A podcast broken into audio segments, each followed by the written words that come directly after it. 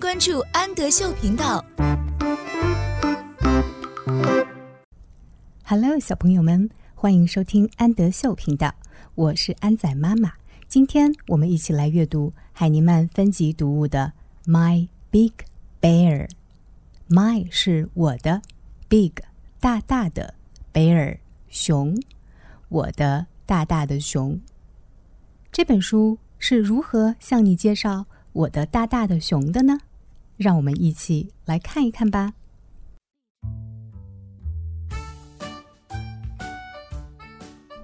My big bear. Look at my big bear. Look at 是看一看的意思。Look at my big bear. 看一看我的大熊。He has a big nose.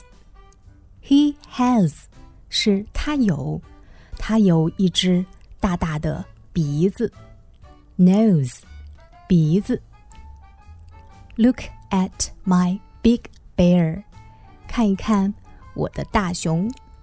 He has a big mouth，mouth，嘴巴，他有一张大大的嘴巴。He has a big mouth。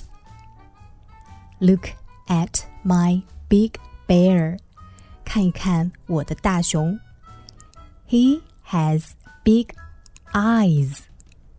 Eyes，眼睛，他有着大大的眼睛。He has big eyes. Look at my big bear. 看一看我的大熊。He has big ears. Ears, 耳朵。他有着大大的耳朵。He has big ears. Look at my big bear. 看一看我的大熊。He has big arms.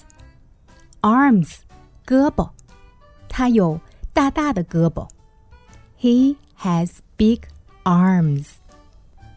Look at my big bear，看一看我的大熊。He has big legs. Legs，腿，他有着大大的腿。He has big legs. Look at my big bear.